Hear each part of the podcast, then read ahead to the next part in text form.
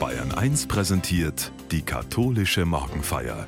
Immer Sonntagvormittag ab halb elf auf Bayern 1. Die täglichen Nachrichten zeigen es. Wir leben in einer Welt voller Ungerechtigkeit und Unrecht. Wie gehen wir damit um? Und wie kann ein gerechtes Zusammenleben gelingen? Um diese Fragen geht es heute in der katholischen Morgenfeier von Gemeindereferentin Hannelore Maurer aus Rosenheim.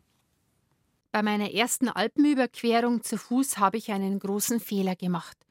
Ich habe mir meinen Rucksack zu voll gepackt. Während die anderen Wanderer in der Gruppe sehr viel leichtfüßiger unterwegs waren, musste ich meinen schweren Rucksack jeden Morgen wieder auf meine Schulter nehmen. Und missmutig habe ich mir unterwegs vorgenommen, dass mir das nie wieder passiert. Man tut sich doch sehr viel leichter, wenn man sich nicht so viel Gewicht auflädt, dass man dann den ganzen Weg mitschleppen muss. Im Leben ist das nicht anders. Da habe ich meinen Lebensrucksack dabei. Und manchmal sind da auch ein paar dicke Brocken drin, mit denen ich irgendwie zurechtkommen muss. Wir tragen oft allerhand mit uns herum, das sich im Laufe unserer Lebensgeschichte angesammelt hat bei jedem ganz anders. Es bewegt mich immer wieder, wenn mir die Menschen, die im Pfarrhaus Rat und Hilfe suchen, von solchen Erfahrungen erzählen, die sie wie eine gefühlte schwere Last mit sich herumtragen. Da gibt es Altlasten, die bis in die Kindheit zurückreichen, wenn Eltern zu streng waren, wenn Eltern überfordert und vielleicht zu viel Druck ausgeübt haben. Da wird erzählt von mangelndem Vertrauen in das Leben und in die Mitmenschen, weil man betrogen, verletzt und misshandelt worden ist. Mit so einem schweren Lebensrucksack komme ich nicht ans Ziel. Es heißt also auspacken, was da nicht rein muss. Auspacken, was ich nicht mehr mittragen möchte. So muss ich einen Blick in meinen Lebensrucksack wagen. Ich muss ehrlich anschauen, was da drin ist. Aber einfach nur auspacken, so einfach geht es leider nicht. Denn das Leid, das uns andere zugefügt haben, tragen wir in doppelter Hinsicht mit uns herum. Einmal die tatsächliche Verletzung, an der wir vielleicht immer noch knappern und die noch nicht verheilt ist, die dann aber noch verstärkt wird durch unsere Wut, negativen Gefühle wie Hass und Unversöhnlichkeit. Ich frage mich dann, muss ich mir denn alles gefallen lassen? Damit packe ich aber den schweren Brocken, die Last der Verletzungen und des erlittenen Unrechts wieder in meinen Lebensrucksack ein. Dann bin ich weiter damit unterwegs. Dann ist das wie ein ewiger Kreisel, aus dem ich keinen Ausgang finde. So bleiben die Verletzungen bestehen und ich bekomme die Last nicht von meiner Seele. Dann bin ich weiter mit dem schweren Lebensrucksack meiner erlittenen Lebenswunden unterwegs. Manche Erfahrungen waren nicht nur schmerzhaft in der Vergangenheit, sie sind es in der Gegenwart immer noch, weil ich sie ja immer noch mit mir herumtrage. Und sie haben Konsequenzen, die weit in die Zukunft hineinreichen. Sie verändern unser Leben, weil Unversöhnlichkeit uns in unserer Handlungsfähigkeit einschränkt Zerstörtes Vertrauen in das Leben und zu anderen Menschen blockiert unsere Offenheit und unsere Fähigkeit zu neuen Beziehungen. Das Ergebnis sind negative Gedanken, die uns innerlich auffressen, weil wir die Verbitterung nicht überwinden können.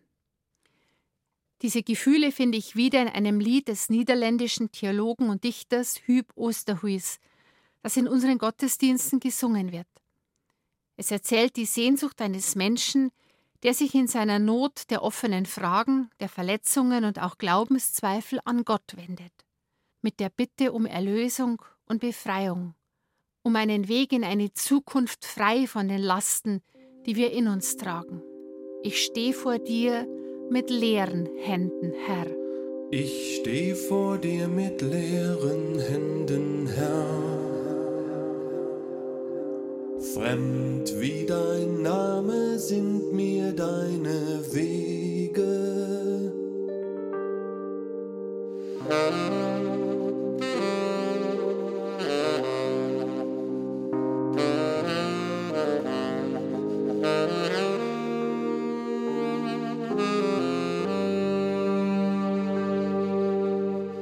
Seit Menschen leben, rufen sie nach Gott.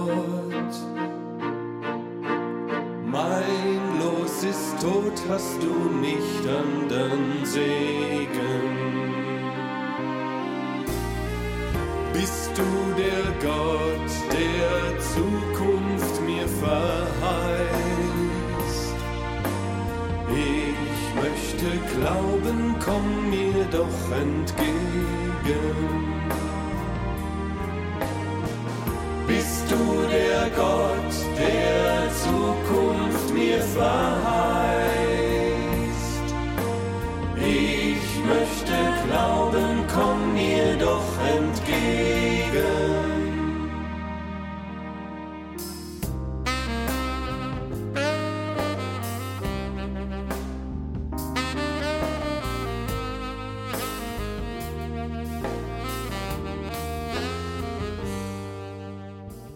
Das Lied von Hüb Osterhuis endet mit der Sehnsucht, dass Gott uns den Weg zu einem befreiten Leben zeigen kann.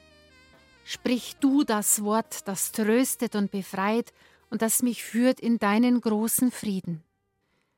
Das Wort, das befreit und aufatmen lässt, wie sehne ich mich danach. Das haben die Jünger damals auch bei Jesus gesucht, denn Jesus eröffnet eine neue Sicht, wie wir herausfinden können aus dem Kreislauf des Mittragens all der Lasten aus der Vergangenheit. Diese Frage treibt auch den Petrus um. Petrus trat zu Jesus und fragte: Herr, wie oft muss ich meinem Bruder vergeben, wenn er gegen mich sündigt? Bis zu siebenmal? Jesus sagte zu ihm: Ich sage dir nicht bis zu siebenmal, sondern bis zu siebzigmal siebenmal. Wie oft muss ich vergeben? Wann ist das Maß endgültig voll? Jesus antwortet nicht mit einer Zahl, sondern mit einem Bild, das für die Unendlichkeit, für eine Lebenshaltung steht und das uns sagt, Vergebung ist die einzig mögliche Option, um frei zu werden von all den alten Lasten, die wir in uns tragen. Bis zu 70 Mal siebenmal. Das heißt auch, diese Vergebung und Befreiung geht nicht von heute auf morgen. Es geht nicht in einem Wisch. Es ist ein langer und manchmal mühsamer Prozess des Loslassens, weil sich in uns selbst etwas verändert. Jesus deutet das seinen Freunden mit einer Geschichte, mit einem Gleichnis. Mit dem Himmelreich ist es wie mit einem König, der beschloss, von seinen Knechten Rechenschaft zu verlangen.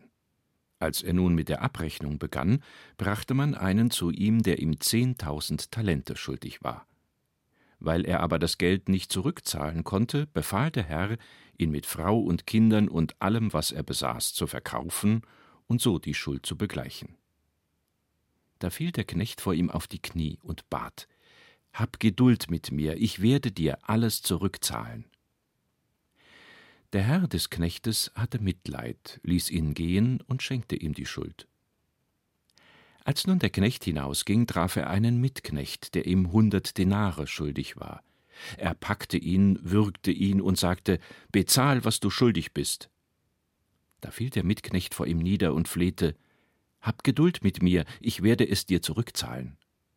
Er aber wollte nicht, sondern ging weg und ließ ihn ins Gefängnis werfen, bis er die Schuld bezahlt habe. Als die Mitknechte das sahen, waren sie sehr betrübt. Sie gingen zu ihrem Herrn und berichteten ihm alles, was geschehen war. Da ließ ihn sein Herr rufen und sagte zu ihm Du elender Knecht, deine ganze Schuld habe ich dir erlassen, weil du mich angefleht hast. Hättest nicht auch du mit deinem Mitknecht Erbarmen haben müssen, so wie ich mit dir Erbarmen hatte? Und in seinem Zorn übergab ihn der Herr den Peinigern, bis er die ganze Schuld bezahlt habe. Ebenso wird mein himmlischer Vater euch behandeln, wenn nicht jeder seinem Bruder von Herzen vergibt. Diese Geschichte braucht wie alle Gleichnisse Jesu gar nicht viele Erklärungen. Sie erklären sich von selbst. Sie sind einleuchtend, im besten Sinn dieses Worts. Sie leuchten in uns hinein, weil uns ein Licht aufgeht. Die Vergebung und Barmherzigkeit des Königs in dem Gleichnis wird zum Schlüssel. Die Liebe und das Vertrauen des Königs zu seinen Menschen ist so befreiend und so unendlich groß, dass es doch geradezu ein Unding ist, dass der Knecht nicht zu gleichem fähig ist, oder? Die Vergebung des Königs befreit zum Leben. Vergebung schafft Frieden. Jesus stellt keine Regel auf um der Regel willen, kein Regelwerk, weil wir uns daran zu halten haben, sondern weil es Jesus um ein befreites Leben geht, damit ich meinen übervollen Lebensrucksack endlich auspacke. Jesus geht es nicht um ein neues Gesetz, sondern dass ich mich aus meiner Beziehung zu Gott heraus dem Leben zuwenden und lieben kann. Es geht um ein Leben, das diese Welt anders werden lässt, damit das Reich Gottes anbrechen kann in dieser Welt. Das Reich Gottes bedeutet, Gott macht einen radikal neuen Anfang. Er rechnet die alten Lasten nicht auf, die wir angehäuft haben. Er kehrt den Prozess, der zur Verbitterung führt, um, indem er der verwundeten und einsamen Seele Licht und Wärme, Liebe und Anerkennung schenkt. Der König in der Geschichte gibt seinem Diener eine neue Chance. Er, der ganz oben steht, lässt dem kleinen Diener unten etwas nach. Er schenkt ihm die Schuld, und zwar komplett. Er hat Interesse daran, dass der Diener wieder von selbst auf seine Beine kommt. Wenn das für den Diener in der Geschichte gilt, dann gilt das doch auch für mich, oder? Ich muss meine alten Lasten nicht mehr herumtragen. Die Vergebung des Königs, der für Gottes Liebe steht, befreit auch mich zu einem neuen Leben. Ich darf ablegen, was ich mit mir herumtrage, alte unselige Geschichten des Leids, das mir andere zugefügt haben, oder Schuldgeschichten, die ich selbst ausgelöst habe. Das ist nicht nur eine Befreiung für uns selbst, sondern in der Folge auch für alle anderen. Vergebung ändert nichts an dem, was in der Vergangenheit passiert ist, ändert aber die Vergangenheit in mir und erweitert die Zukunft. Wer da ohne Schuld ist, werft den ersten Stein. Wer da nie gefallen, der soll Richter sein. Leg in meine Hand, was dich treibt und band. Frieden will meine Hand, was dich treibt und bahnt.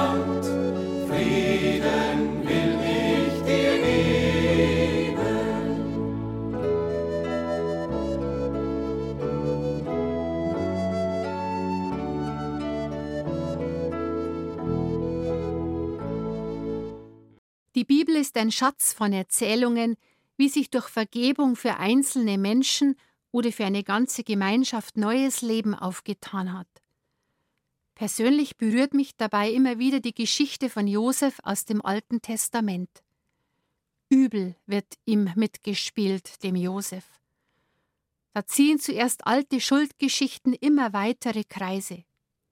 Weil er von seinem Vater als der Liebling immer wieder bevorzugt wurde und er sich dieses Privileg dann auch hat heraushängen lassen, verkaufen die Brüder den Josef ganz einfach an die Händler einer vorbeiziehenden Karawane.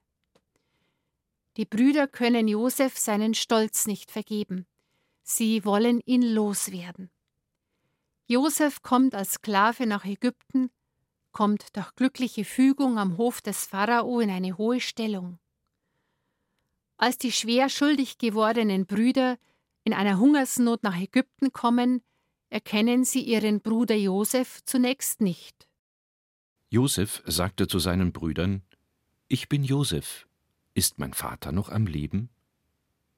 Seine Brüder waren nicht fähig, ihm zu antworten, weil sie fassungslos vor ihm standen. Josef sagte zu seinen Brüdern: Kommt doch näher zu mir.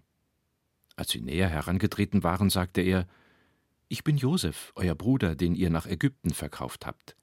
Jetzt aber schmerze es euch nicht und es brenne nicht in euren Augen, weil ihr mich hierher verkauft habt. Denn um Leben zu erhalten, hat mich Gott vor euch hergeschickt. Ja, zwei Jahre sind es jetzt schon, dass der Hunger im Land herrscht.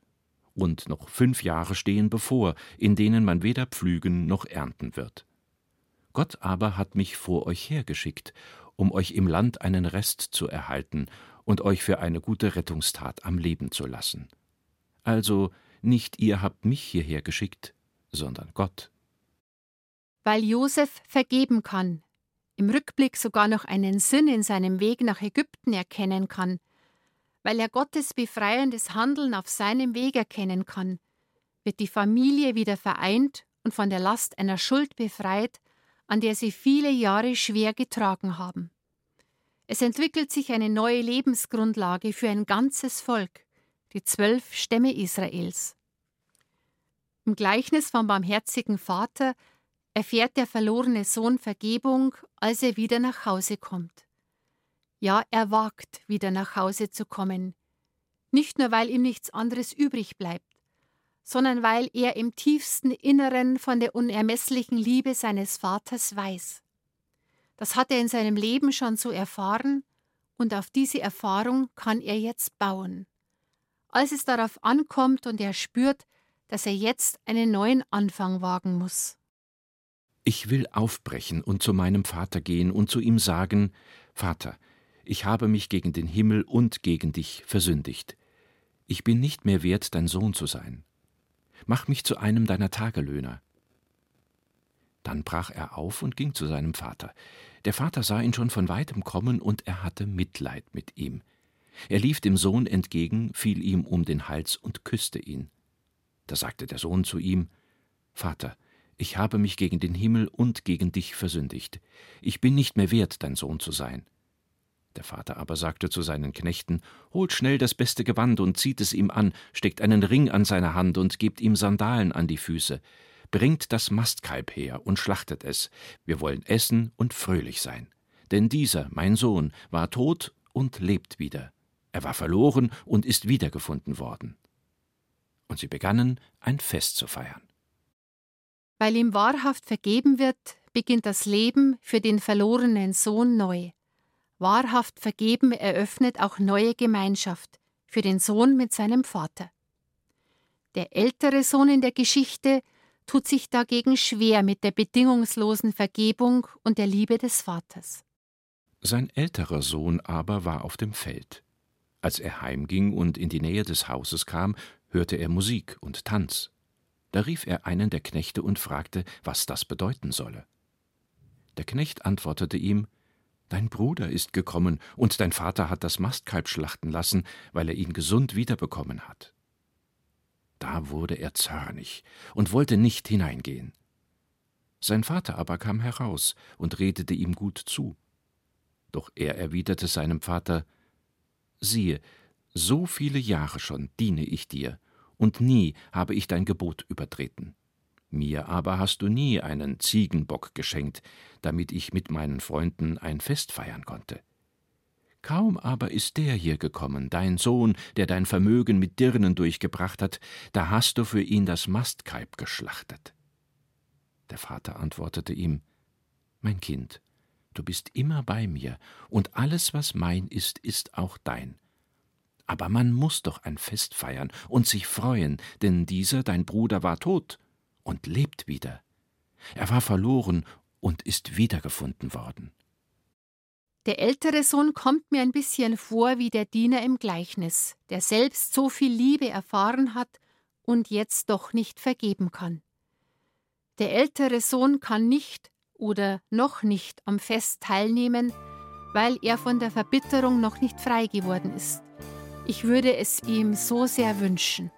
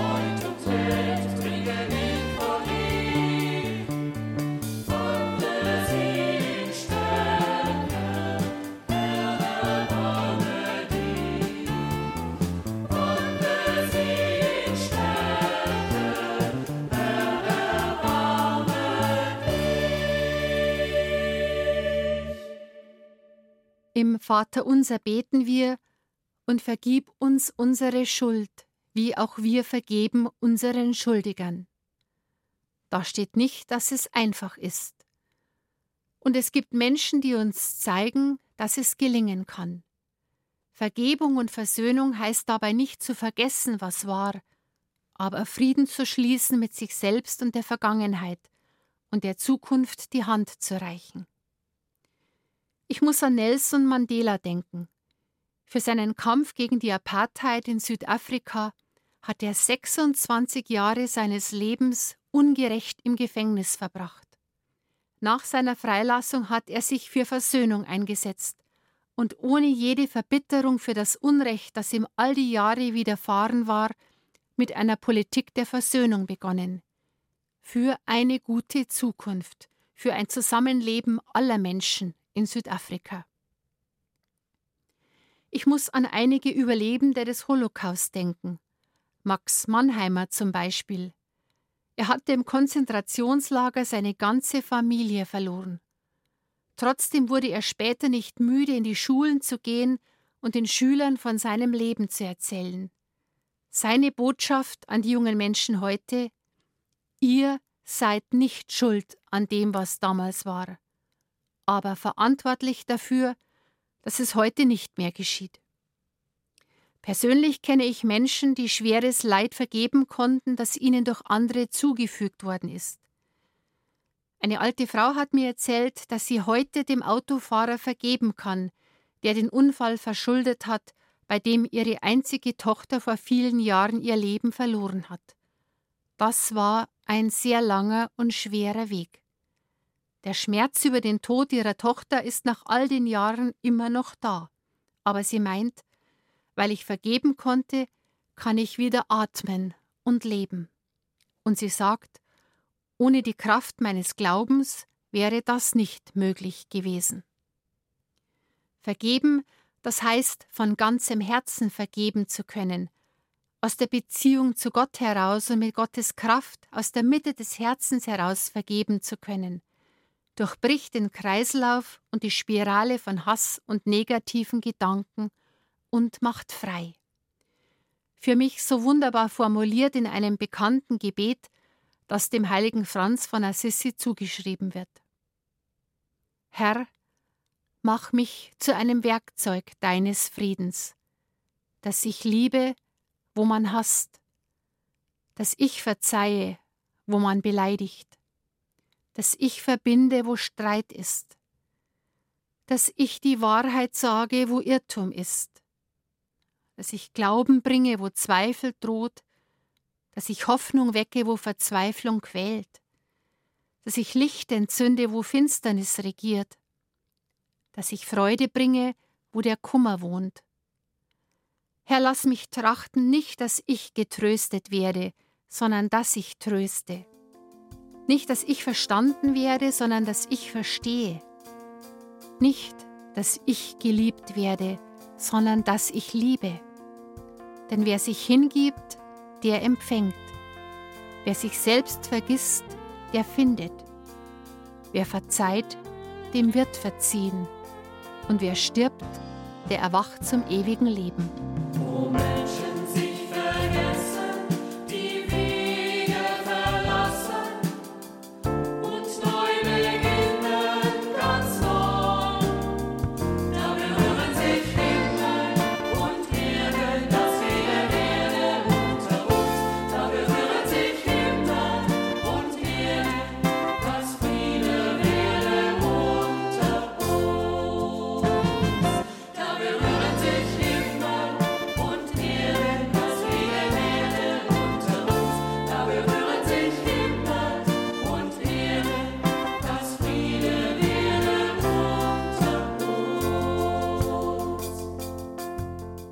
Liegen sie nun auf dem Tisch, die schweren Brocken aus meinem Lebensrucksack. Manche muss ich noch einmal einpacken. Aber den Stein des Grolls, den Stein der Unnachgiebigkeit und der Unversöhnlichkeit darf ich heraußen liegen lassen. Ich muss sie nicht mittragen. Das macht mich frei. Guter Gott, Weil du uns nicht richtest nach unseren Lasten, die wir uns aufgeladen haben, dürfen auch wir loslassen. Weil du uns die Kraft zur Versöhnung schenkst, können wir vergeben und wieder neu beginnen. Dazu begleite, stärke und segne uns und alle kleinen und großen Kinder dieser Welt, der Gott, der uns für das Leben geschaffen hat. Gott der Vater und der Sohn und der Heilige Geist. Amen.